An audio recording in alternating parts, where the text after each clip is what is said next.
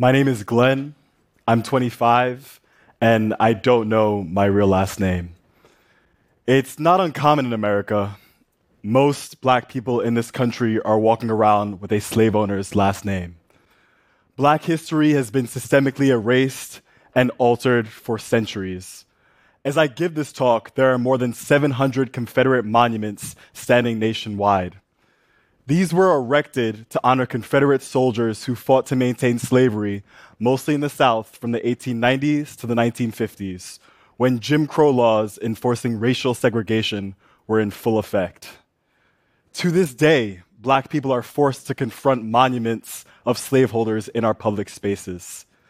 These memorials are a physical representation of a system that is actively working to define whose lives matter and whose lives do not.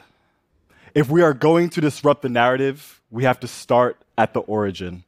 Genocide, slavery, and patriarchy started in the Americas with Christopher Columbus. Most people in the United States know about his voyage in 1492. Fewer people know that an estimated 250,000 indigenous Arawaks were wiped out within two years of his arrival even fewer people know that Columbus admitted in a letter written to Doña Juana de, de la Torres that nine and 10 year old girls were in high demand. And for girls of all ages, a good price must be paid.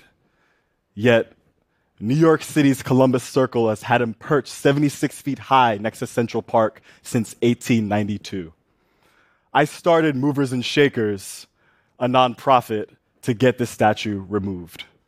Movers and Shakers is a group of activists, artists, educators, and engineers focused on using immersive technology to highlight the narratives of the oppressed. In our campaign to knock Columbus off his pedestal, we engaged in a visually provocative form of activism. We created an augmented reality installation on the true story of Christopher Columbus and used it to host teach ins in Columbus Circle and Times Square. Many see the controversy around the statue as tension between the Italian American community and the indigenous community. The reality is that most black people are here in this country as a result of the atrocities that were kicked off by Christopher Columbus. So we ended up holding a slave auction in Union Square to tie into the genesis of the transatlantic slave trade. I ran the New York City Marathon in chains to spread awareness to this issue. I was also arrested in Giant Stadium for hosting a slavery enactment at their football team's home opener. We gave it everything that we had. But in the end, New York City decided to keep the statue, and New York State unanimously voted to make it a landmark. The news was devastating, but it opened up another door we realized that with augmented reality, you don't need permission from the government to put up a monument or to make a statement. You can just do it. So, New York City right now currently has more than 150 statues of men and six of women, and currently acknowledges slaveholders in public spaces as well. So, we decided why not just put up a bunch of AR monuments of women and people of color throughout the city? Typically, monuments are created to commemorate the achievements of the deceased. But with augmented reality, we can reroute the rules. We started with sports. Colin Kaepernick. He was the starting quarterback of the San Francisco 49ers, and he wanted to use his platform to highlight the injustice of systemic racism.